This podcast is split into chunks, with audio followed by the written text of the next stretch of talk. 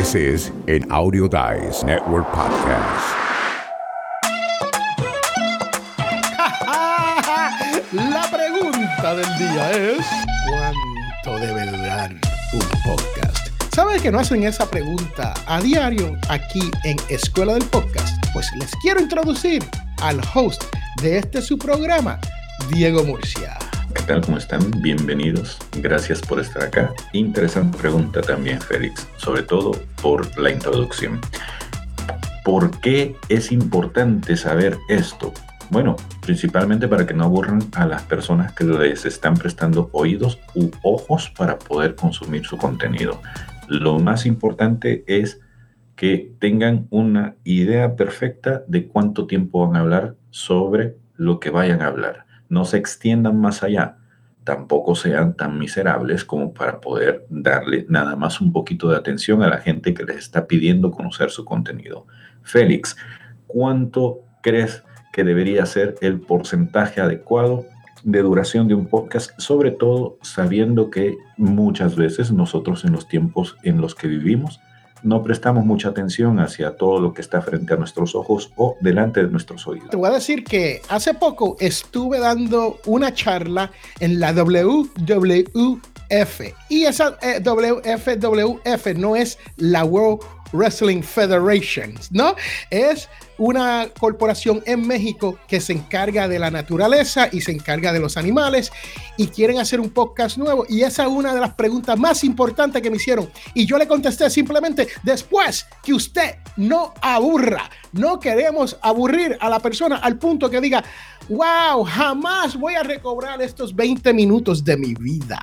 Pero ellos insistieron, Diego, en que yo le diera números. Entonces yo le di números básicos. Número uno, le dije el commute, o sea, el manejar de un trabajo a la casa, casa el trabajo, 20, 28 minutos. El de hacer trotar en una trotadora, 20, 28, 20 minutos, 30 minutos como mucho. El hacer, y aquí donde se, se, echaron a reír, Diego, el hacer arroz y habichuela, unos 20, 20, 28 minutos. Y con eso los dejo. Y tú dime, Diego, ¿qué tú crees de eso? Son números muy importantes y muy buenos, sobre todo porque la naturaleza de los podcasts fue construida o se fue moldeando en base a eso que Félix estaba diciendo. Los podcasts se escuchan o se ven últimamente mientras estamos haciendo otras actividades.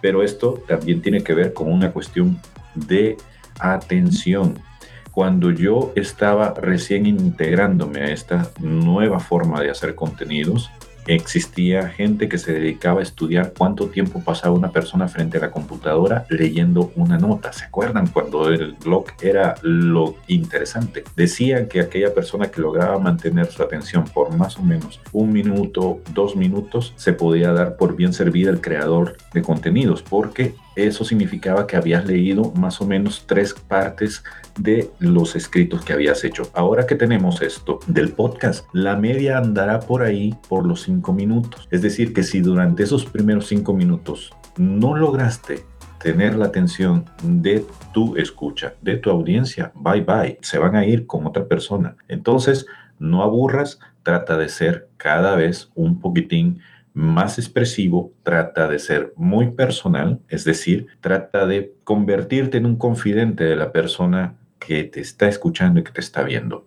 O sea un poco más como Félix. Félix, ¿qué características de tu personalidad tú nunca has dejado de ser mientras estás frente a la pantalla o ante el micrófono? Bueno, yo lo que quiero hacer es entretener y dar educación. Esas son las dos cosas que me gustaría hacer cuando yo estoy haciendo este tipo de cosas, ¿no? Pero lo importante de esto es que uno tiene que decir, wow, puedo hacer un podcast de una hora sin aburrir a nadie. Puedo hacer un podcast de hora y media. Hay podcast de una hora, hora y media, dos y hora y cuarenta y cinco. con eso yo los dejo porque el tiempo, recuerde, no importa después que usted no aburre a su escucha. Yo soy Félix Montelara y los dejo con el host de este su programa, Escuela del Podcast, Diego Murcia. Ha sido un gusto, el tiempo es oro, así que se lo valoramos y se lo agradecemos. Nos vemos en la siguiente transmisión. Gracias, hasta luego.